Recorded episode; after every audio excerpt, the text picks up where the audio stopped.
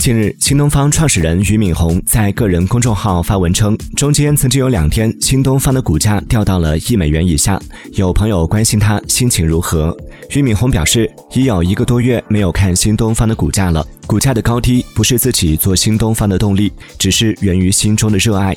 此前，在至少一个小时访谈中，俞敏洪也曾强调，从来不关心股价。